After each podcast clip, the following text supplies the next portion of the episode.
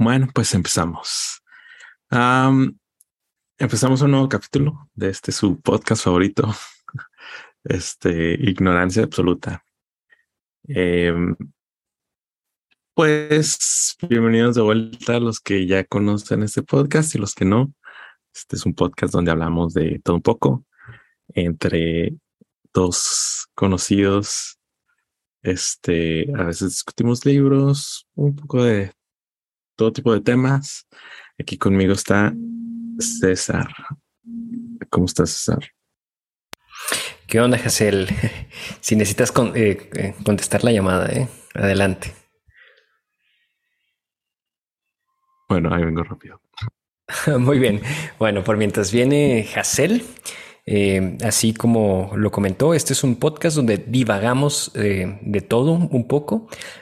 Eso es, ¿eh? en realidad es que divagamos. Eh, decidimos llamarle ignorancia absoluta porque reconocemos que no sabemos muchas cosas. Quizá no una ignorancia absoluta, pero sí una ignorancia casi absoluta. Sin embargo, disfrutamos de conversar eh, y esa es una de las principales razones por las cuales eh, decidimos crear este, este podcast. Y esperamos, espero que sea de, su agrado, donde quiera que nos estén escuchando. Em, espero que esto sea grato, este podcast sea grato para ustedes. Y agradecemos el tiempo que, toman en, escucharnos. De verdad, muchas gracias. Porque ahora con el Internet, ah, pues hay muchísimas opciones de cuál eh, de con cuál entretenernos, con cuáles informarnos, con cuáles desinformarnos, eh, y el que hayan tomado la decisión de, de, escucharnos eh, sobre otras cosas, pues se, agradece, ¿no? Entonces esperamos que esta conversación eh, sea de, agrado para ustedes. ¿Verdad, Hazel? Totalmente de acuerdo. Muy bien. ¿qué? Estamos. Estábamos presentando, simplemente presentando el, podcast. Em, igual pues nos pueden encontrar en, en, varios sitios eh, o aplicaciones donde eh, se escuchan podcasts, ¿no? pueden buscarnos como ignorancia absoluta. Em, like and subscribe. like and subscribe. Eh, fíjate que no sé, ya ves que los creadores de contenido, algunos mencionan a sus audiencias, no olviden suscribirse, ¿no? Eh, o darle me gusta o, compartir esta, este contenido. No sé qué tanto este impacto tenga pedirlo, ¿no? Tal cual. Oigan, este, sea donde escuchen este podcast, denle follow, síganos, compartan este, este, este episodio. No sé qué tan, qué tanto eh, realmente funciona el decirlo. Supongo que sí, ¿no? Supongo que sí. Habría que buscar estudios o hacer nuestros propios experimentos. Eh, bueno, Hazel, em, la verdad tiene que ser dicha. En los últimos. tiene que ser dicha. bueno, bueno, eh, no toda la verdad. Este, y no toda la verdad es dicha. Pero a lo que me refiero es que tengo que confesar que no he terminado de leer este libro que que ya me, me habías recomendado hace algunas este, semanas, ¿no? Que habíamos decidido. no te lo recomendé. Bueno, lo sugeriste. Lo sugeriste para, eh, para discutirlo en el, en el podcast, ¿no? El, bueno, no sé. La última vez me dijiste que tenías 20, no sé cuánto por ciento. Eh, sí, 27 por ciento. Estoy en, bueno, dejé mi lectura en la, en la página 90. Em, también he estado leyendo otros libros, entre ellos eh, uno que se llama Think Again, que incluso va muy relacionado con, con lo que hemos pregonado en este podcast, ¿no? De siempre, siempre cuestionarnos y no dar por hecho nuestras creencias, ¿no? Se llama Think Again, The Power of Knowing What You Don't Know. Y por eso reconocemos que somos ignorantes absolutos, ¿no? Escritos por, escrito por, por Adam Grant. Pero el que nos compete eh, y el que este, no terminé y le avancé muy poco es el que se llama Ya llegamos de Maurice Berman. Tú ya lo terminaste desde, desde hace rato, eh, pero igual eh, creo que podemos conversar un poquito sobre, sobre este libro, ¿no? Hasta el momento, Hassel, mi impresión general eh, Morris Berman habla sobre Estados Unidos, ¿no? Y es un crítico de la situación actual de la sociedad de, Estados Unidos. Desde su perspectiva, él comenta que eh, y argumenta, bueno, provee algunos argumentos justificando su perspectiva de que Estados Unidos es una sociedad en declive. Em, y, creo que ah, eso, es como mi impresión general de, los ensayos que, he leído. Como hemos comentado, este libro es, es una recopilación de ensayos que, escribió durante eh, la última década, o más o menos del 2010 al, 2020. Em, en el ensayo que nos quedamos o el que no comentamos, a ver, déjame ver. Eh, la vez pasada comentamos el número 2, eh, que se llama De vuelta a Jonathan Swift. Y este. Eh, el siguiente ensayo se llama Super Sad True Love Story. En nuestra, nuestro libro es la página 29, ¿no? Nuestra edición que tenemos. en este ensayo, Morris Berman habla sobre una novela escrita por el autor ruso-americano Gary, bueno, no sé cómo se pronuncia su nombre, Steingart. Eh, en la, es una novela en la que eh, muestra como una distopía, podríamos llamarlo así, eh, de, un futuro reciente en la que los norteamericanos están siempre conectados a un, aparato digital con pantalla. Ahí en las novelas le llaman eh, aparat, ¿no? Las 24 horas, los 7 días de la semana y pues excepto mientras, mientras duerme, ¿no? Según eh, eh, Maurice Berman, y lo, menciona en varias partes de estos ensayos, eh, como lo comenté ahorita, su perspectiva es que la sociedad estadounidense va en, va en un declive, ¿no? Eh, y dice que poco a poco, pero hay cosas que las van acelerando, ¿no? Eh, en, el, en los ensayos anteriores, por ejemplo, platica un poco sobre la situación de las enfermedades mentales y cómo, cómo se trata, ¿no? Y, y un tratamiento y el uso de desmedido de, de medicamentos este, psiquiátricos que, desde su perspectiva y mencionando algunos artículos em, atontan, de una manera de decir, la, la sociedad estadounidense. Eh, Morris Berman, eh, desde su perspectiva, cree que la sociedad norteamericana le falta ser más crítico, ¿no? Eh, que, vivimos en una era de distracción eh, por ejemplo, todos estos aparatos digitales y algo que platica o, le gustó de esta ah, novela que leyó, Super Sad True Love Story, em, de cómo la sociedad se distrae eh, con el uso de estos, de estos aparatos y eh, no fomenta o desvalora cosas, por ejemplo, como el, la discusión crítica o el, informarse o, leer literatura de, alta calidad, este, y que, incluso este, lo, desvalora, ¿no? Menciona aquí algunos personajes em, de la novela eh, que incluso se mofan de, de, cuando alguien lee o alguien este, busca actividades más profundas de, una manera intelectual.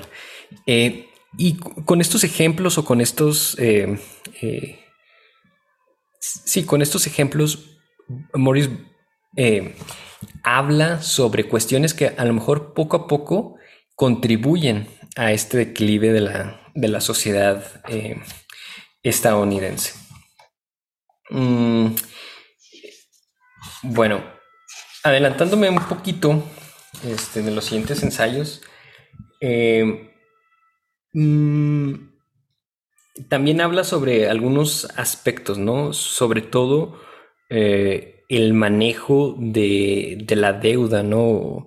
O, em, cómo algunas eh, personas em, que tienen control sobre los aspectos financieros de Estados Unidos em, hacen un manejo corrupto de los recursos y hacen y buscan una manera de mm, perpetuar este, estas corrupciones que hace que, que debilitar en cierta medida el sistema financiero y em, a la vez eh, que, que, estas personas eh, privilegiadas sigan eh, manteniendo em, ese estatus, ¿no?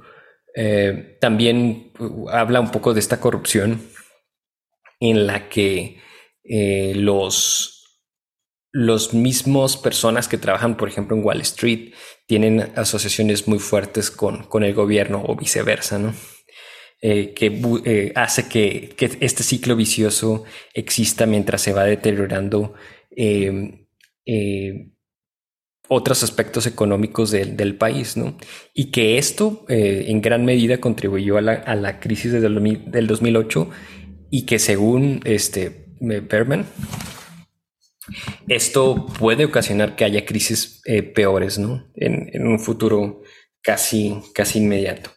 Em, entonces es otro aspecto, ¿no? Que habla sobre, sobre eh, el, el declive de la sociedad norteamericana, ¿no? Es, es algo más, algo que abona eh, también. Eh, bueno, aquí me eh, hago una pausa, Hassel. Si quieres, este, ahorita intervengo más. No sé qué, qué, qué, qué te parece mi lectura, si estás de acuerdo, si no estás de acuerdo, si crees que haya, si estoy haciendo algo superficial, una lectura medio superficial. Adelante. no, bueno, en el ensayo que, del que hablabas antes, que es el que es 3. Está numerado 3, pero creo que sí. ¿También qué? Sí, ah, te iba a decir que está numerado como número 3, pero también está dividido en, en, algunas partes, ¿no? Esta, esta es el, la primera parte se llama Norteamérica en declive y este pues es el tercer ensayo de esa parte, ¿no? En cómo está ordenado en este, eh, en este libro, ¿no? Eh, Pero bueno, este es el 3, el 3 del libro. Parece que está numerado así. Ah, ya, te entendí. Bueno, sí, en el ensayo de Super Sad Through Love Story, que es el de la novela, eh, menciona este novelista en una parte de su novela cómo a pesar de que Estados Unidos ha intentado todo tipo de políticas económicas en un intento de recuperarse y retomar su estatus, su posición en pues en la geopolítica global, que aún así no pueden, ¿no? Dice, por ejemplo, de que intentaron privatizaciones, nacionalizaciones, estímulos al ahorro, estímulos al gasto, regulación, desregulación, tipo de cambio fijo, tipo de cambio flexible, tipo de cambio controlado, mayores aranceles, menores aranceles. Eh, muchas de estas, obviamente, son políticas económicas contrarias unas de otras. Unas asociadas más a la izquierda, otras asociadas más a la derecha. Y sin embargo, ninguna de estas cosas cambia la situación de los Estados Unidos. Entonces, pues con esto, el autor sugiere que se trata no tanto de una lectura política de, de Estados Unidos y de lo que lleva a Estados Unidos a esa situación de pues de decadencia sino que va más allá no es una cuestión eh, cultural sociológica de pues podríamos decir una cultura que está enferma y por lo tanto lleva estas consecuencias. Entonces, pues eso me pareció interesante porque no, eh, no se trata, o sea, mm, la gente tiende mucho a posicionarse dentro de una de las dos, este, de los dos extremos políticamente y hacer una lectura política de, pues de todo, ¿no? Y en este caso, bueno, y suponen siempre que es que simplemente con elegir a uno de los dos partidos, a una de las dos plataformas y seguir un plan político, pues entonces todo va a estar bien, ¿no? En Estados Unidos, actualmente, la sociedad está muy polarizada, hay muchos, muchas opiniones encontradas y unos y otros eh, coinciden en el hecho de que, pues, de que la sociedad está mal, ¿no? Y de que vamos en un mal camino. Bueno, de que van en un mal camino ellos. Este. pero también ambos coinciden en que simplemente todo se va a solucionar en cuanto tengamos a un gobierno socialista o en cuanto tengamos a un gobierno de más mano dura, tradicionalista o incluso cuasi fascista. Este, y bueno, están los de siempre, ¿no? Que son los dos partidos, eh, de los dos partidos de Estados Unidos, los demócratas y los republicanos, que es la línea predominante o tradicional eh, que ha sido básicamente liberal. O sea, unos un poquito liberales más conservadores, otros liberales Mm, menos conservadores, sobre todo en cuestiones sociales, pero a fin a fin de cuentas los dos son liberales en, políticas, política económica. Entonces las dos, a fin de cuentas, todos parten de la posición de que simplemente requieren de un movimiento político y entonces eso va a solucionar todo y vamos a vivir en la gloria. Pero me gusta esta lectura de que pues no necesariamente es así, ¿no? Y que no todo tiene que ser una lectura política. Bueno, eso es en el ensayo 3. Después pasamos al otro que hablas de la deuda, que se llama La deuda es el nuevo karma. Porque finalmente es more Perdón, antes de que pases al, al, ensayo número 3, yo siento que, em, eh, o mi interpretación de ese ensayo del Super Sad True Love Story era sobre todo em, que esta novela va muy de mano a la perspectiva que tiene eh, eh, Berman, ¿no? De que esta dependencia esta esclavización hacia los aparatos eh, contribuyen al, declive. casi siento que fue por ahí. Pero antes, antes de, pasar al siguiente capítulo y platicar de lo que, de lo que mencionas. Em, bueno, y antes de platicar sobre lo que mencionas, Eh, personas que analizan o, sistema inteligente que analizas si das o no visa a una persona, si es que esto fue input para tomar la decisión de si darme la visa de Estados Unidos o no. No es una crítica hacia los Estados Unidos. Yo amo América. este, sí, es no estamos... no le crean a César. no, no, sistemas, no, no, no. Eh, que bueno, este, adelantándome un poquito también, em, Morris Berman habla sobre repercusiones que han tenido algunas personas que han sido críticas hacia, hacia Estados Unidos, ¿no? Este, pero no, yo no soy crítico, yo amo Estados Unidos. Em, no podemos negar que si es una sociedad en declive o no, este, eh, sea una burbuja o no, eh, o a pesar de las cosas que pueden estar tremendamente mal en Estados Unidos, es un actor internacional. Estados Unidos es un actor internacional eh, importante, fuerte, ¿no?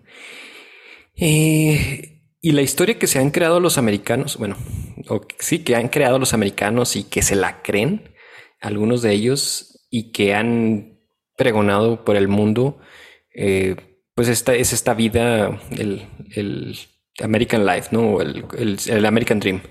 Eh, muchas personas sí desean vivir en Estados Unidos, ¿no? Por esta, por esta imagen. Y hay estadounidenses que saben y creen que son que es la mejor sociedad del, mundo, ¿no?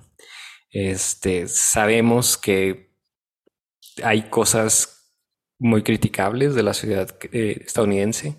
Eh, ojo, ojo, este, tú que decides si darme la visa o no, como todas las sociedades. Deja de rogarles, deja de rogarles.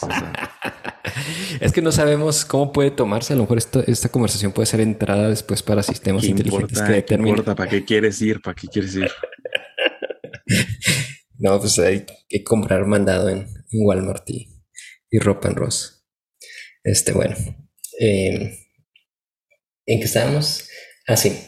Eh, ah, que esa, fue mi, lectura. Mm, sí, creo que sí, es cierto. Em, eh, la sociedad norteamericana hay personas muy polarizantes y quizá mucho de o sea, mucho de esto se reflejó en las elecciones del 2016, este, que asumo, o sea, no he llegado, pero asumo que en algún ensayo Morris Berman va a hablar sobre, sobre Donald Trump y, todas estas cuestiones. Eh, que no he llegado a eso, pero asumo que, que lo va a tocar en algún, algún ensayo. Pero esto solamente es un reflejo. Sí. No, no, no, no. Esto es un reflejo de esta polarización que, eh, que, mencionas, ¿no? O, de estos, estos, estos aspectos. Eh, creo que este declive del, cual Morris Berman habla es multifactorial, ¿no? O sea, ya hemos visto, como lo mencioné ahorita, hablamos de cuestiones tecnológicas, cuestiones eh, psicológicas, cuestiones de corrupción, este, incluso de la historia, ¿no? Em, em, y esta falta, creo que también eh, Boris Berman es muy crítico a la falta de, de criterio y de cuestionamiento, ay, disculpen la redundancia, crítico de la sociedad estadounidense. ¿no? En, otro ensayo, por ejemplo, eh, cuando se, se habla de, de, estas intervenciones que ha hecho Estados Unidos en otros países, como Irak o Afganistán, eh, eh, hay, la parte de la sociedad la apoya, pero creen que están haciendo bien, ¿no? O, por ejemplo, hablaba sobre, en uno de los ensayos hablaba, perdón si me adelanto, pero es, que se me viene a la mente, ¿no? Eh, en uno de los ensayos hablaban sobre el 11 de septiembre, ¿no? Que mucho, eh, alguna perspectiva de algunos estadounidenses fue, Estados Unidos es el, es el bueno y fue atacado por un enemigo. Pero no, Morris Berman plantea, pero bueno, no hemos preguntado por qué eh, hay personas o por qué hay sociedades que tienen un rencor hacia la sociedad estadounidense, hacia Estados Unidos. Eh, ¿Qué originó, no? Y a lo mejor los mismos, la misma, el mismo gobierno americano, los mismos estadounidenses, eh, eh, incentivaron o provocaron este odio o este resentimiento. se me va a descargar la batería, traigo mis, de, mis audífonos inalámbricos, te escucho. Mm, ok. Bueno. Em, bueno, obviamente el ensayo este, más bien la novela menciona la tecnología como todas las novelas distópicas van a mencionar la tecnología porque es, es una, un factor inseparable de pues de las sociedades, ¿no? Y de y es un reflejo también de esas mismas culturas. Pero yo no creo que tenga nada muy especial la tecnología. De hecho, no creo que se trate de que la tecnología sea de ninguna manera una causa del declive social, sino todo lo contrario, que precisamente por el declive cultural, las tecnologías, igual que las drogas y otro tipo de vicios, funcionan como un elemento de escape de pues de esas circunstancias. Y es en ese sentido, creo, por lo que hace tanto énfasis este el tanto Morris como la novela esta en la tecnología. O sea, no es que nadie lea libros porque tengamos internet, sino que es que ya de antemano no leemos libros porque estamos obsesionados con la gratificación inmediata del entretenimiento antes o después del Internet. Y obviamente las tecnologías, conforme se desarrollan, sirven a esos propósitos, a esos deseos de la cultura. Si tu cultura es una cultura hedonista, consumista, materialista, pues entonces las grandes innovaciones o parte de las grandes innovaciones de la tecnología van a van a expresarse pues en la industria del entretenimiento. Eh, pero bueno. Total. Entonces, bueno, ahora sí pasando a lo de la deuda. Bueno, por cierto, creo que cuando empezamos a discutir este libro no mencioné esto. Creo que debía haberlo mencionado, pero la razón por la que elegí este libro, bueno, otra cosa es Morris Berman es americano, por si a alguien no le queda claro. Es gringo y hace obviamente una, es historiador, ah, mm, creo que también tiene como que cierta experiencia si no me equivoco, incluso tiene un, un grado de matemático y de historia de las ciencias, en fin. Obviamente hace una crítica a Estados Unidos, este, pero ah, hace unos años, por ahí del 2010, un poquito antes, escribió otro libro que se llama, bueno, escribió una trilogía, ¿no? El último libro eh, se llama algo así como el declive de la, del imperio americano, una cosa así. Y ese libro es un libro que leí hace mucho tiempo, hace como 10 años, que me pareció muy bueno. O sea, analiza parte por parte por toda la historia de Estados Unidos, definiendo y pues analizando en qué consiste la cultura de Estados Unidos y cuáles fueron las consecuencias de esos eventos históricos y, y pues va analizando la sociedad desde diferentes eh, puntos de vista, o más bien de, desde diferentes partes. Y es un muy buen estudio. Este, cuando yo lo empecé o cuando lo vi que lo publicaron, pensé que iba a tratarse de un análisis parecido a partir de entonces hasta ahora. Y me interesaba mucho porque creo que parte de lo que ha sucedido en esta última década en Estados Unidos se aleja un poco de pues de ciertas características más tradicionales de esa sociedad. Em, como, pues, como movimientos más, mucho más populares que se acercan eh, tanto al, a la derecha más radical y a la izquierda más radical que pues casi nunca antes se había visto o, se había visto en movimientos muy pequeños en Estados Unidos. Entonces dije, bueno, va a ser muy interesante ver cómo analiza eso. Mm, pero resulta que es pues nada más una serie de, de artículos que escribió, de ensayos pequeños, de conferencias.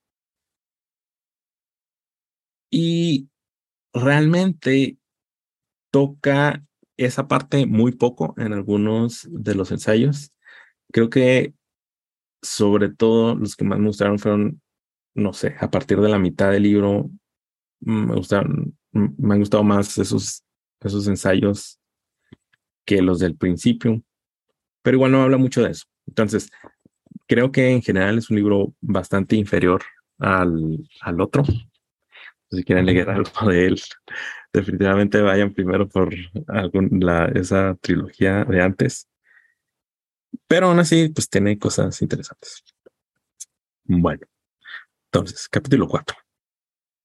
Eh, la deuda es el nuevo karma porque finalmente el nuevo Norteamérica. que bueno, con Norteamérica se refiere a Estados Unidos, obviamente. Mm, Ahorita mencionabas, pues, cómo la deuda ha jugado un papel en la situación eh, económica de Estados Unidos. Pero yo con lo que me quedo de este ensayo es no tanto en cómo la deuda ha afectado este a las clases sociales en Estados Unidos, sino como es un preámbulo de un signo justamente de esa de ese colapso. Como bueno, hay que decir que en los muchos análisis de civilizaciones antiguas y de imperios. Em, los imperios, pues siempre terminan colapsando, ¿no? Incluso los que parecen universales y, y fuertes. Y en su última etapa. Perdón por interrumpirte, pero de hecho, eh, eh, Morris Berman siempre hace esta comparación con el Imperio Romano, ¿no? Este, ah, sí, el, el, declive del Imperio Romano fue a poco a poco, pero hubo cosas que lo aceleraron. O este, o este, fue, pudo haber habido muchos factores, ¿no? Como el envenenamiento por plomo. Así también la sociedad americana se está envenenando con eh, medicamentos, por así decirlo. Sí, bueno, el colapso del, del Imperio Romano es el el arquetipo de, el colapso de la civilización. ¿Por qué? Pues porque es el, que más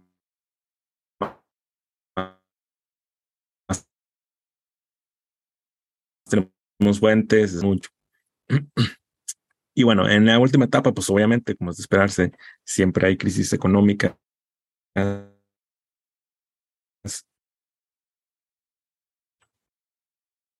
Y demás. Total, que más que nada, aquí también menciona cómo, pues esta deuda también, esta deuda también tiene que ver mucho con con cómo la sociedad de Estados Unidos, más que preocuparse por, o sea, tiene una obsesión por el consumo, un consumo excesivo y una necesidad de lujos. Entonces, a pesar de estar en una situación, digamos, apretada, la gente sigue comprando cosas lujosas y viviendo eh, como si fuera rico, ¿no? De hecho, hay una expresión, no me acuerdo si la menciona aquí o no, pero hay una expresión que es muy común que en Estados Unidos los pobres se consideran como temporalmente o ricos en proceso, ¿no? Ricos en, en este, pues sí, en, en este, ¿cómo se dice? En vías de desarrollar, gracias. en vías de, Sí, exacto. En vías de, en vías de ser ricos. Entonces se dan una vida de ricos, ¿no? Incluso los pobres en Estados Unidos tienen un nivel de vida, bueno, digamos, sociedad media baja, ¿no? O, o no de pobreza extrema, pero pues viven con ciertos lujos, ¿no? En comparación a otros, otras partes del mundo. Cada unas estadísticas unas cifras. Por ejemplo, dice que a pesar de que en Estados Unidos representa el 4.2% de la población mundial, 4.2%, 4.2%, consume el 25% de la energía a nivel mundial. O sea, pues, ¿qué te dice eso? 4.2% consume el 25% de la energía mundial. Es obviamente una sociedad que está acostumbrada al derroche. En ese sentido, yo, por ejemplo, a veces veo, no sé, videos de gente de Estados Unidos que, pues, no sé, están así de que cocinando algo y dejan la estufa así prendida, eléctrica, todo lo que da, y luego, o sea, como que hacen mención pasajera de ciertas cosas que, pues, a uno de un mundo tercermundista, ¿verdad? Dices, ay, qué estás desperdiciando mucha energía pero pues a ellos no les preocupa. Em, dice que también eh, que en 1900, 1946, 8600, sí, 8600 eh, norteamericanos se declararon en quiebra pero en 2005 más de 2 millones se declararon en quiebra. Entonces, pues obviamente es una gran diferencia que la gente cae, pues se acostumbra simplemente a derrochar dinero y en sus inversiones y demás, y luego nada más te declaras en quiebra y, y ya no, no pasa nada. Este, y bueno, no, pues de cómo la, cómo la deuda ha aumentado chorrocientos mil y demás. Este, después también menciona cómo se fue desarrollando esta manía de los estadounidenses al consumo y a ese tipo, tipo de sociedad. Dice que cuando se fundó el país en el siglo 18. Sí, 18. Este, pues empezó como una colonia, igual con, inspirada por ciertos valores liberales un poco, pero a fin de cuentas era una, como la mayoría de las sociedades en Europa, este, con sus costumbres y sus tradiciones, em, pero que poquito después, ya incluso entre los padres eh, fundadores, eh, fue influida muy fuertemente por las filosofías económicas del liberalismo y del libre mercado. Y pues de ahí es que viene justamente esta obsesión y este frenesí como por la obsesión del mercado y de definir todo en base de o definir qué, qué es lo que define a un estadounidense, pues que es un consumidor, que es un consumidor, que es alguien que participa en el mercado. ¿Cómo se define la, la eh, libertad? Pues que eres libre de comprar cosas y de participar en el mercado y de utilizar tu dinero como quieras. Y esa es la definición de la libertad, ¿no? Entonces todo se, se deriva y se define a partir de este tipo de ideologías económicas. Em, ¿Qué más? Bueno, hay dos, dos puntos, ¿no? Eh, habla sobre eh, una opinión de, o un discurso que dio un presidente de Estados Unidos, ¿no? De, 1800, el séptimo presidente de los Estados Unidos, Andrew Jackson, ¿no? Eh, mm, que criticaba un poquito el comportamiento de los bancos, ¿no? que toda esta tendencia a la especulación, cito, alimentará ese ávido deseo de amasar riquezas sin esfuerzo, multiplicará el número de aquellos que dependan de préstamos y favores bancarios, hará cada vez más fuerte la tentación de obtener dinero a toda costa y esto llevará de manera inevitable a la corrupción, que se abrirá camino hasta vuestros ayuntamientos y demolerá en un día no lejano la entereza de vuestro gobierno. Em, esa es una perspectiva de uno de los presidentes de, Estados Unidos, ¿no? de, del séptimo, de allá por 1800. Este fue como un, parte de un mensaje de despedida en 1837, pero que va un poco de la mano a la perspectiva de, de, de Berman, ¿no? Eh, de que dice, sí, o sea, hay este deseo de, de ser lo, más rico a toda costa, ¿no? Este, sin, eh, y que el, dinero en, este, en este sistema da poder, ¿no? Y que muchas personas buscan esto y que llegan a, corromperse, ¿no? Que el mismo gobierno pueda llegar a, corromperse eh, y ser parte de, de todos estos movimientos que a lo mejor no son buenos para la, para la sociedad en general, pero sí buenos para, para unos pocos, ¿no? Por este deseo de, obtener eh, riqueza. Eh, ahí se habla de algunas eh, personas que trabajaron a la vez en, en bancos, en instituciones financieras privadas y en el gobierno, ¿no? Y que de alguna manera este, mueven hilos para que el gobierno ayude y, mantenga estas, estas, estas situaciones, ¿no? Em, pues sí.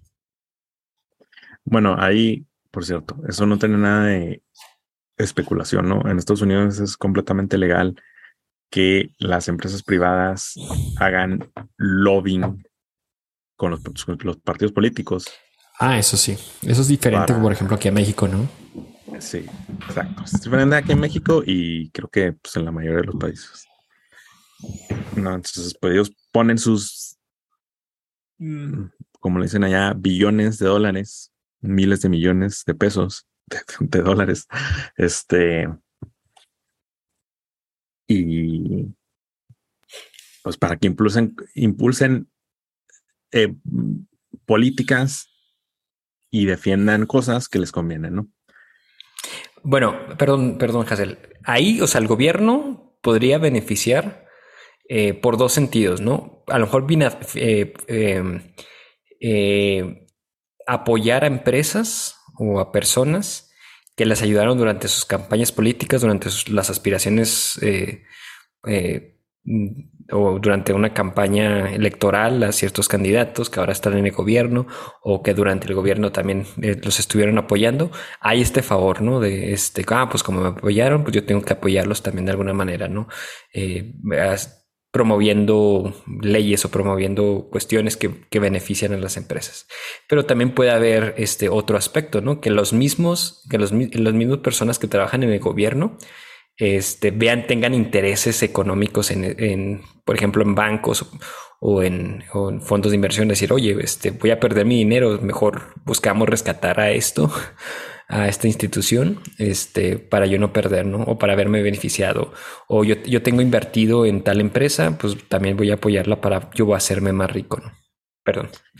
Bueno, ahí eso sí es ilegal, eso sí es conflicto de intereses. Claro que hay mucha corrupción y obviamente que eso sea comúnmente aquí en China, pero, pero bueno, o sea, incluso creo que en Estados Unidos incluso puede ser más directo que eso. O sea, no es de que, ah, no, pues yo te apoyé. Entonces, así como por debajo del agua, tú para retornar el favor, pues me vas a apoyar, ¿no? Así como sin querer, sin querer queriendo. No, sino que es, yo te voy a apoyar y, y tú vas a impulsar estas políticas y estas ideas que yo quiero que impulses. Y así lo hacen. Y luego, pues también más allá del conflicto de intereses, está el hecho de que gran parte de los políticos y de los expertos que están en puestos muy importantes, que toman las decisiones, son gente pues que está constantemente saltando entre puestos de gobierno y puestos de las eh, empresas enormes, este, privadas, que digo, o sea, Obviamente, pues también es de esperarse hasta cierto grado, ¿no? Porque, pues si eres un experto, obviamente que vas a estar moviéndote ahí en trabajos que tengan que ver con eso. Pero, o sea, sucede mucho, ¿no? Mm, incluso mm, creo que por aquí menciona también que en la crisis del 2006, los que estaban a cargo de la, de las, mm, no me acuerdo cómo se llama, de la rama del gobierno de la economía, pues eran gente que había estado trabajando para esos mismos bancos enormes que terminaron salvando. Pero bueno, o sea, más allá de hecho de eso, y que creo que es lo más importante, no es tanto que el 1% y una élite de la sociedad esté aferrándose a su poder y beneficiándose de un sistema roto, sino que los, el ciudadano común es copartícipe de ello. O sea, se ve a sí mismo, como decíamos ahorita, como un rico en proceso, como que eso es lo aspiracional y esa es la vida más la cumbre de la vida, ¿no? Este, tener esa vida de súper rico. Y eso es a lo que el sueño americano, este, pues, quiere, quiere dirigirse. Pero, a ver, ah, perdón, pero ¿quién no quiere ese sueño americano, no? Es, es un sueño que muchas Personas, César, muchas personas no quieren ese sueño americano. Que no lo quieren. Yo pensaría que, o yo apostaría que es la mayoría, ¿no? Quien lo quiere. No, me refiero, o sea, no, no me refiero a que, tengas una casa, tengas una troca y tengas derroches y que a la vez estés endeudado, ¿no? Pero, o sea, la gente, eh, por ejemplo, que, que, se, que busca eh, moverse a Estados Unidos y trabajar allá es porque las condiciones eh, actuales que ellos tienen no son, no son buenas y ven esta pantalla, ¿no? Ven este espejo, ah, mira, esta gente tiene una mejor vida allá, ¿no? Y muchas veces se aplica, ¿no? yo he tenido, o sea, compañeros de primaria, secundaria, que eh, decidieron irse a Estados Unidos y trabajar y, bueno, y en apariencia, en apariencia, tienen una buena vida que no sé si podrían haber tenido aquí en, en, México, ¿no? Y con una buena vida me refiero a, al menos este, un lugar decente donde, donde vivir, donde desarrollar su familia. Eh, o sea, no, no, no, carencia no vive, ¿no? Ah, perdón. Bueno, pero ahí eso es, eso es muy diferente. Una cosa, una cosa es que vivas en la pobreza y no tengas trabajo y quieras irte a vivir allá porque, porque allá ves que si hay trabajo y que vas a ganar mucho más dinero. O sea, a final de cuentas el dinero, la gente necesita dinero, ¿no? no, nadie pone eso en cuestión. Y el dinero es una fuente de ansiedad y preocupación constante para las personas. Y obviamente la calidad de vida, en términos oficiales, lo que se le llama calidad de vida, es mayor en Estados Unidos que en Latinoamérica. Pero esa calidad de vida, pues solamente se refiere a cuestiones materiales. O sea,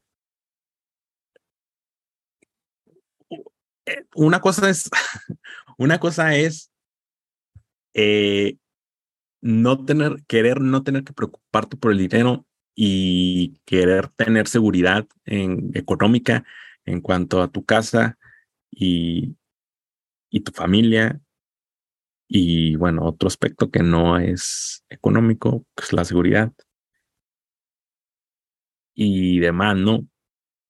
Pero creo que ahí no, o sea, eso no es el sueño americano. El sueño americano es, eh, es el hecho de eh, simplemente vas a llegar y por tus propios medios vas a llegar hasta donde tus capacidades y tu esfuerzo propio lo permita. ¿no? O sea, no tienes, no tienes atadura, no tienes nada.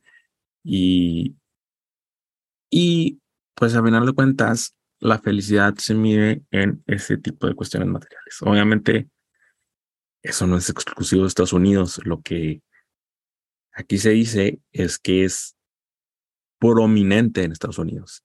Estados Unidos es característicamente más, eh, afín a esa mentalidad en promedio, el ciudadano promedio, que otras partes del mundo. Y eso, por cierto, he reconocido incluso aquí en, en México, ¿no? En, Latinoamérica en general. El, el, dicho ese de que los, los estadounidenses viven para trabajar y el mexicano trabaja para vivir. Em, entonces, obviamente, las diferentes culturas tienen sus propias características. Algunas van a coincidir y se van a este, sobreponer unas sobre otras. Pero estamos hablando en términos generales de lo que caracteriza a Estados Unidos. Em, bueno, aquí, por cierto, menciono también otro tipo de cifras en el libro, en este nuevo capítulo, ya más o menos al final, de pues ciertos, digamos, como que tendencias radicales, radicales de Estados Unidos, ¿no? Dice, por ejemplo, que eh, cerca del 25% del total de los reos del mundo está confinado en cárceles norteamericanas. 25% de todos los reos del mundo, cárceles norteamericanas. El 24% de la población adulta dice que es aceptable el ejercicio de la violencia cuando se trata de alcanzar las metas propias. O sea, uno de, uno de cada cuatro personas piensa que la violencia es aceptable para alcanzar las metas propias. Em, y por cierto, que en ese aspecto, y también relacionado con lo que decíamos antes, pues está esta imagen mítica del CEO en Estados Unidos o del empresario o del self-made man en Estados Unidos, que se le representa en películas y en medios ni en todo tipo de cosas. No solamente en la ficción, sino incluso en la realidad, por la simple necesidad y la naturaleza del trabajo, que es alguien que se caracteriza por no andarse con sentimentalismos y pues este hacer todo lo que necesita para llegar a la cima y eh, estás echándome luz. Y llegar a la cima y si tienes que tienes que pisotear a alguien para subir y si tienes que despedir a la gente y si tienes que aprovecharte de las relaciones y demás, ¿no? Y, de eso incluso hay estudios que dicen que en, entre los CEOs existe un porcentaje mayor que en la población general de psicópatas, ¿no? ¿Por qué? Porque pues además la psicopatía tiene características muy similares con ese tipo de perfil que se promociona en ese mundo empresarial, ¿no? Que tienes que ser así como ruthless. Bueno, y eso está relacionado con esto. Uno de cada cuatro personas cree que la violencia es aceptable para alcanzar tus propias metas. Em, dice que en 2008 se suministraron 164 millones de prescripciones de medicamentos antidepresivos en Estados Unidos. 164 millones, que es eh, más o menos un tercio de la población de Estados Unidos casi el 60% está,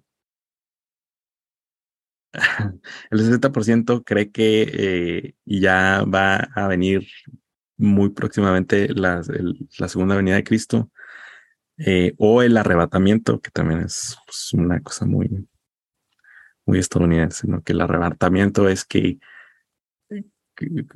Cristo va a venir y va a arrebatar a todos los creyentes y luego pues, todos los demás van a quedar en el apocalipsis. El 45% cree que los extraterrestres ya han visitado nuestro planeta, el 20% piensa que el Sol gira alrededor de la Tierra, este 20%, o sea, uno de cada cinco.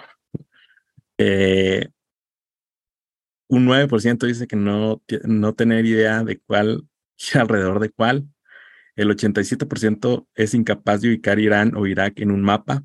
El 87% de un de una nación que se fue a guerra, con esos países por añales y que dicen que están muy traumados y ya hay mucho a esa sociedad porque los soldados y el estrés postraumático y ni siquiera saben dónde está Irán o Irak.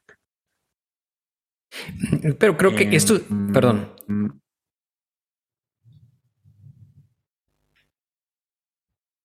Sí, como que tengo problemas con mi internet. Eh, ahí me escuchas, ¿verdad?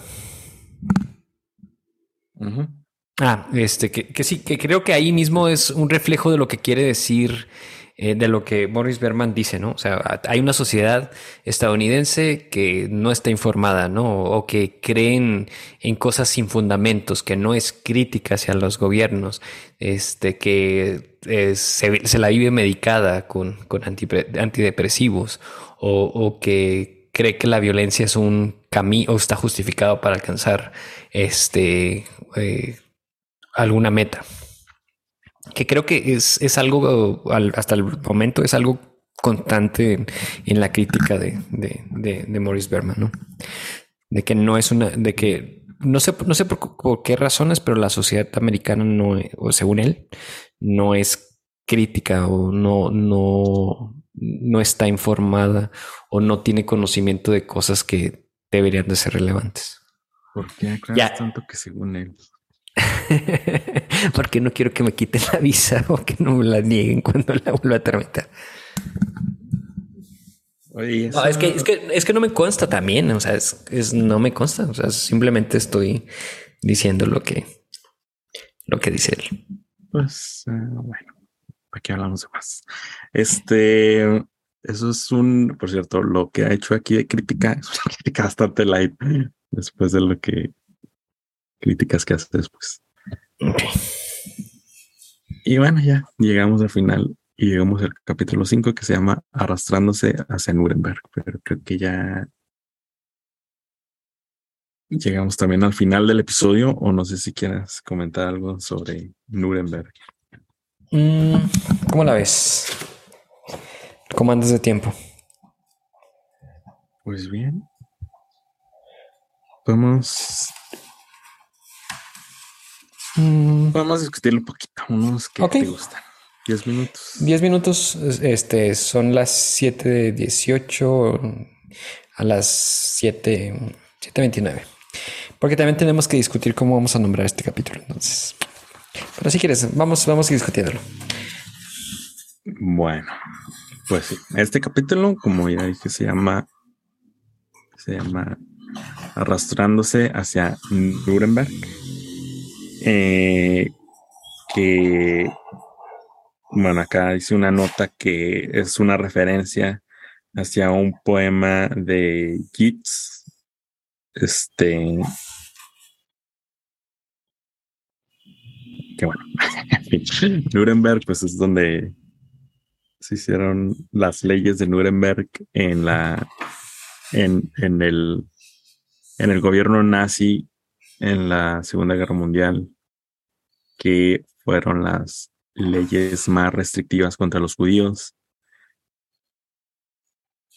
Eh, perdón, Hazel. Bueno, hace un paralelismo con eso de las leyes de Nuremberg, ¿no? Porque em, dice que la discriminación legal contra los judíos se hizo de una manera este, constante, ¿no? O sea, poco a poco se fue intensificando. No fue que de la noche a la mañana eh, este, la, esta discriminación legal se dio, ¿no? Sino que fue poco a poco, ¿no? Que ah, en mil... adelante, perdón. Ah, no, no, sí. Sí, o sea, fue progresiva. Obviamente la discriminación fue creciendo y creciendo y creciendo y se fueron aprobando así que pequeñas leyes aquí y allá que justifican la represión contra los judíos hasta culminar con las leyes de Nuremberg en 1935. Y bueno, ya sabemos lo que pasó después. ah, bueno. En referencia a esto, pues hace una.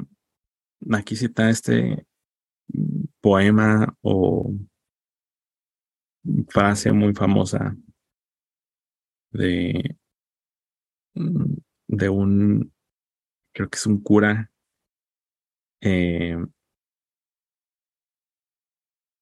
en la Segunda Guerra Mundial. Mm, no un cura, sino un, pastor, o bueno, no me acuerdo cómo se llama, pero es el famoso ese poema que dice que primero vinieron por, por los comunistas y como no era comunista, yo no dije nada. Y luego vinieron por los judíos, pero como yo no era judío, no dije nada. Y luego vinieron por los no sé qué, y como no era no sé qué, no dije nada y luego vinieron por mí. Y cuando yo pedí ayuda, ya no quedaba nadie para ayudar. Eh, perdón, Hazel. Esto me recuerda, o creo que también lo menciona, ¿no? Lo del síndrome de la rana hervida. Eh, de que es, es una analogía de, de, un fenómeno, ¿no? De que si pones a una rana en la orilla de, de una cacerola, en una olla, este, eh, que poco a poco la, le van aumentando la temperatura, este, pero es poco, ¿no? O sea, porque si se pone repentinamente en agua hirviendo, salta, ¿no? La, la, rana. Pero si poco a poco le, le, va subiendo a esa cacerola con agua, primero agua tibia y poco a poco se lleva a ebullición, este, la rana no va a percibir el peligro, no va a saltar y no se cocerá, ¿no? Este, eh, perdón, y se cocerá. Eh, que por cierto, hay quienes dicen que, esta premisa es falsa, que una rana que se calienta gradualmente llegará a saltar, pero este... El principio aplica. Eh, o sea, se usa como una analogía, ¿no? De que poco a poco los cambios este, se, van se van dando, es un cambio progresivo, que se, eh, lento, que sus daños, o sea, se perciben hasta un largo plazo o no hay tan, tanta conciencia, ¿no?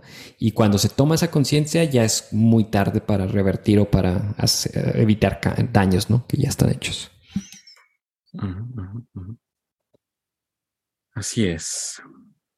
Bueno, y menciona esto porque pues dice que eh, estas leyes que se aprobaron en Estados Unidos después del, ataque de las Torres Gemelas, que pues le dio permiso a estas agencias de, de investigación de Estados Unidos a espiar y detener gente sin, sin que haya un, una orden o más bien un juicio eh, de por medio.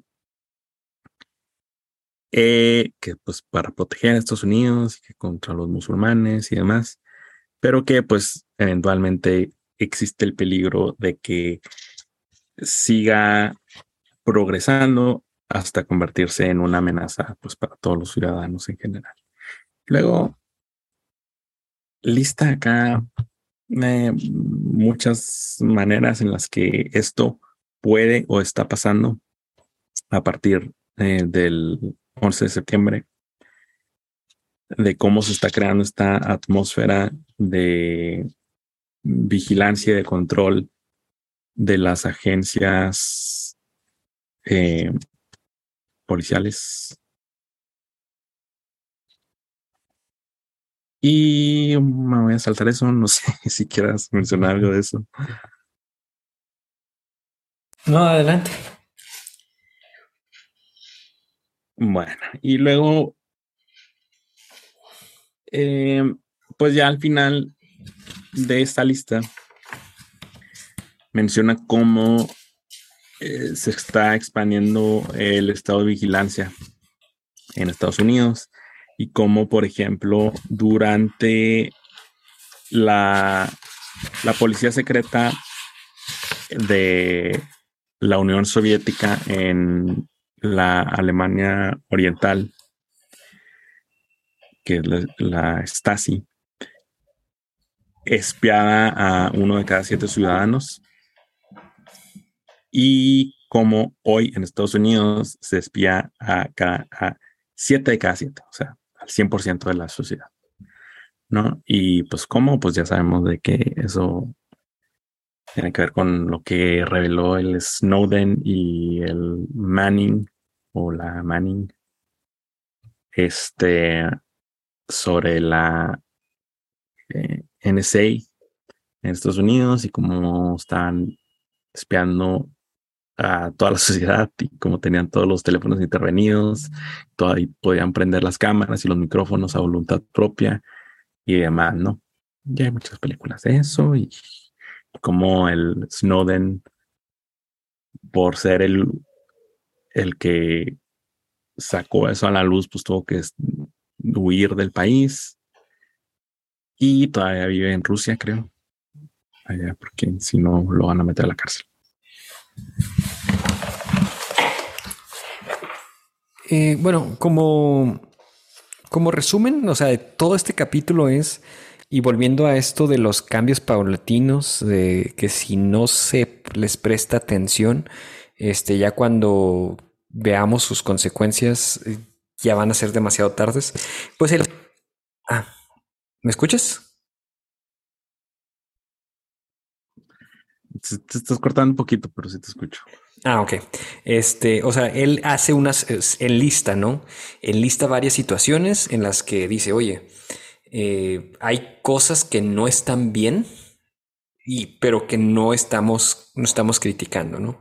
O sea, este, como mencionas, este, e, e, espionaje, eh, persecución de, de, de denunciantes, disidentes, manifestantes, este, una policía que está fuera, un poquito fuera de control, este, un sistema judicial que es corrupto y que juzga y critica y mete a la cárcel a personas sin, sin, sin un, pues, bueno, sin un justo, sin una justificación, ¿no? Eh, y no se dice, no se habla, este, las están aceptando, se desconocen, no hacen ruido sobre estas injusticias, em, o también que desmantelan cosas como la Carta de Derechos por la cual este, una persona puede defenderse, ¿no? O sea, quitan cualquier eh, opción a, una persona de poder defenderse. Mm, y la desaparición dice que incluso de, los que critican al gobierno de Estados Unidos. Yo no estoy criticando al gobierno de Estados Unidos. Yo los amo. Viva América. ciudadano. Ah, bueno, de los que critican. ciudadano, no tienes por qué preocuparte. Bueno. Y pues esas cosas, ¿no? Con eso me quedo de este capítulo. ¿Algo más que agregar, Hassel? Antes de. Em, no, pues creo que lo resumiste muy bien. Eh, sí, creo que eso es todo. tal vez nada más mencionar que incluso parte de la sociedad, no sé ahorita, ¿no? Porque ahorita creo que, como decía. En una década las cosas han cambiado bastante y ahorita la gente tiene ideas muy locas. Entonces, ahorita la gente está muy... Es, sorprendentemente, ahorita en Estados Unidos, mi percepción es que de los dos lados, de izquierda y de derecha, la gente está súper eh, en contra o antisistémica y, y ven como una amenaza a su libertad o a sus libertades civiles em, eh, como una amenaza al gobierno, ¿no? Entonces, incluso en el movimiento de Donald Trump, es la razón por la que tuvo tanto, tanta acogida, porque lo veían como alguien fuera de, del sistema, como alguien externo al sistema y como alguien que rompía con el político tradicional y con las fórmulas de la política tradicional. Pero eso se ha visto en varias naciones, ¿no? O sea, de eh, gente que por alguna u otra razón están descontentos y, viene un, un bueno, político, entre comillas, o un, bueno, sí, un personaje político, ¿no? Que que está contendiendo por, por algún puesto importante, este, que trae un discurso, este, ¿cómo decirlo? Diferente o, o que parece ser diferente o que parece ser salvador o, o que va de, acorde con algún, eh, algún porcentaje de la población que está descontenta. Eso se ha visto. En referencia a México. Yo digo que varios países, ¿no? Bueno, obviamente. en, México, en, México, en, México se ha visto y en México se ha vivido, ¿no? Obviamente esto ha pasado mucho, muchas veces a lo largo de, o sea, incluso aquí lo que menciona, ¿no? Pues es lo que pasó con Hitler. Claro. Pero obviamente no estamos hablando de otros países, estamos hablando de Estados Unidos. Este, pero creo que es algo, o sea, lo que se está dando en Estados Unidos es algo muy particular, porque digamos, lo que ha sucedido aquí en México, si tú quieres con López Obrador, creo que es muy diferente, muy diferente porque la gente que apoya a López Obrador veía un gobierno corrupto, que era corrupto y que se estaba enriqueciendo y que no hacía nada en beneficio del, del pueblo y entonces viene eh, el eh, AMLO que va a solucionar todos esos problemas y es una persona honesta y va a, va a, darle el dinero a, los pobres. Pero no creo que sea lo mismo que en Estados Unidos y especialmente porque en Estados Unidos, como decía, de las dos partes, Espérame, o sea, sí, el problema es diferente, ¿no? A lo mejor el, las personas que votaron por Trump votaron por una razón muy específica, ¿no? Eh, pero en, eh, en, viéndolo de una vista es un porcentaje de la población que no está contento con su, con su gobierno actual y que busca una opción diferente. Pues sí, son términos muy generales. Sí, en términos muy, generales, a eso me refiero. Pero ahí no es donde está lo interesante de esos términos generales. Normalmente la derecha es la que aboga por mantener un status quo. Eh, pero en este caso, la derecha en Estados Unidos es, o sea, ve un gobierno que quiere destruir a la sociedad de Estados Unidos, básicamente. Y en la izquierda también. Entonces, ya ni siquiera me acuerdo de lo que, lo que estaba diciendo desde el principio. Estás comentando que en Estados Unidos ahorita actualmente, o sea, tanto de la izquierda como de la derecha, hay un... Ah, ok, sí, sí, sí. Bueno, es que la razón por la que mencionaba esto es que parte de la sociedad en ese momento, en el 2010 o 2001, en ese periodo donde sucedió todo esto, mucha gente, sobre todo en la derecha, justificaba estas acciones del gobierno por miedo, porque se justificaba o porque lo veían que era necesario para protegerse de una amenaza de la amenaza de eh, particularmente de los estados islámicos. Y, eh, y bueno, o sea, incluso estas agencias y el gobierno utilizaba la propaganda de infundir miedo de que, de que era necesario porque pues, esto pueda mm, suceder en cualquier momento, ¿no? Entonces se justificaba de esta manera. Pero en esta década ha cambiado y no creo que la gran mayoría, incluso de, ese mismo sector de la población de derecha que justificaba eso, hoy lo justifique. Y lo vemos, por ejemplo, con las vacunas, ¿no? O con estas medidas de la pandemia, de que en vez de decir, ah, no, pues es que no nos gusta, pero está bien porque es lo necesario. Irónicamente, el que tradicionalmente se ha opuesto a las acciones del gobierno, que es la izquierda, es el que defendió esas, esas acciones.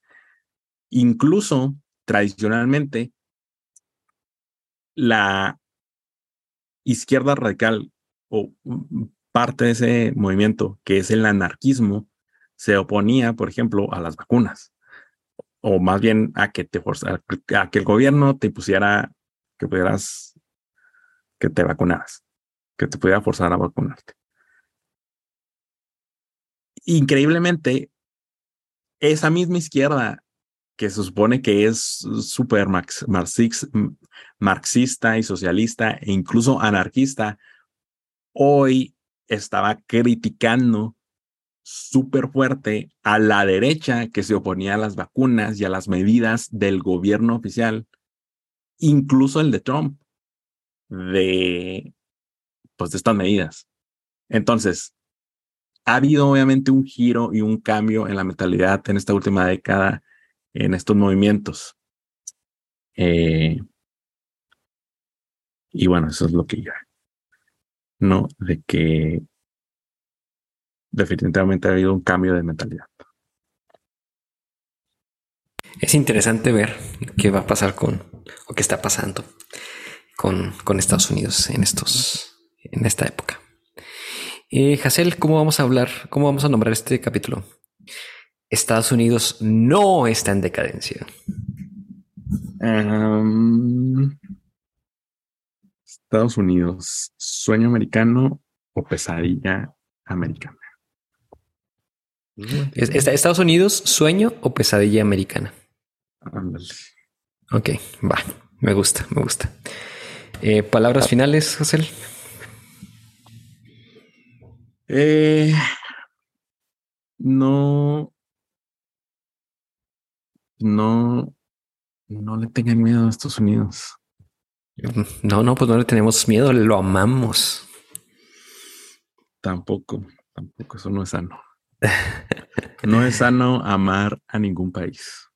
Ni a tu propio país. Tampoco. Mm, amar no significa que aceptes o que digas que todo está bien, ¿no? Es que, ¿qué, ¿por qué tendrías que amar a un país, a una? Puedes amar cosas reales, concretas. Puede gustarte las tradiciones, puede gustarte tu cultura, puede gustar tus, tu, la sociedad, tus familiares, tus amigos, etcétera, ¿no? Pero ya cuando eso lo elevas a una especie de dogma de amar a la nación y, y, los símbolos que la bandera y que la fregada. Bueno, o sea, amar no es, es no, ser, no es ser fanático, ¿no? Y, amar no es, amar no es aceptar este que todo está bien, ¿no? Y que eh, tu país es grandioso y que no tiene nada que corregirse, ¿no? Al contrario, yo creo que amar es ser crítico y aceptar y, buscar soluciones y levantar la voz. Yo creo que pues Morris, no sé si Morris Berman ama a Estados Unidos. Podría amar. quizá, quizá por eso está siendo crítico. No, no, incluso si lo amara no se habría ido a Estados Unidos. Eh, menciona a otro eh, crítico que se fue a México, pero ¿dónde vive Morris Berman? Morris, Morris vive en México. Ah, sí, cierto, reside en México. Sí, cierto. Sí, de hecho. emigró a Estados Unidos, de Estados Unidos a México en 2006 y es eh, eh, donde él, él fue un profesor del TEC de Monterrey, este, un visitante. Er, no sé qué más. Vive en, México, cierto. Un par de ensayos donde menciona México y en este, en este libro. Sí, donde le dedica donde se trata de mí. Pues. Pero bueno, también amar es, corres el riesgo de cegarte ante los errores de lo que amas. Ah, bueno, depende amarte de cambia, Amarte cambia la perspectiva, cambia, no ve las cosas con la misma claridad. Eso, eso es enamoramiento, ¿no? Bueno, Está estar pues enamorarte. O sea, ya ves que biológicamente, eh, generalmente, eh, cuando estás en el proceso de enamoramiento, ahí sí, ¿no? O sea, no ves. Bueno, estoy hablando ya de una relación romántica. No ves este, los defectos de la otra persona. Todo te parece maravilloso, pero es solamente por esa etapa de enamoramiento. Pero más allá de, o sea, amar es. O sea, es, no es fanaticar ni no, no, es ser fanático ni, ni, ni, creer que todo es miel sobre juego, ¿no? Ojuelas. Amar es reconocer que, que algo está mal y que se puede mejorar. Pero no puedo, o sea, bueno, ah, otra vez oí una frase de Hannah Arendt que algo así de que como que yo no yo no amo a, no me acuerdo, algo así como que no amo a la humanidad o no amo al ser humano, sino que amo a este ser humano concreto y a esta persona concreta y, y demás. Entonces decían, no se puede amar a algo abstracto y genérico como una nación. Solamente se puede amar lo o más bien un amor verdadero, es sea algo concreto y real.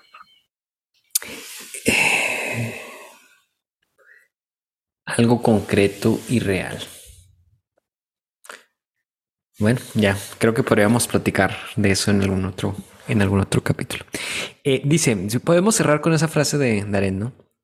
Eh, Igual que no amo al que yo hice de mí por mi pertenencia al mundo, tampoco amo a mi prójimo en razón del encuentro con que entro montando con él, sino que lo amo en su criatura, criaturalidad. Amo algo en el que es justamente lo que no es de él. Pues amas en él. No creo que sea la frase. Bueno, igual, ahí es algo. Es, es, Sí, porque creo que este. espérame. Mm. Bueno, ya después lo, lo buscamos. Va que va. Sale, Hazel. Como siempre, un gusto. Gracias, numeroso público. Amén a Estados Unidos. No. Bueno, vamos a detener el recording. Bye.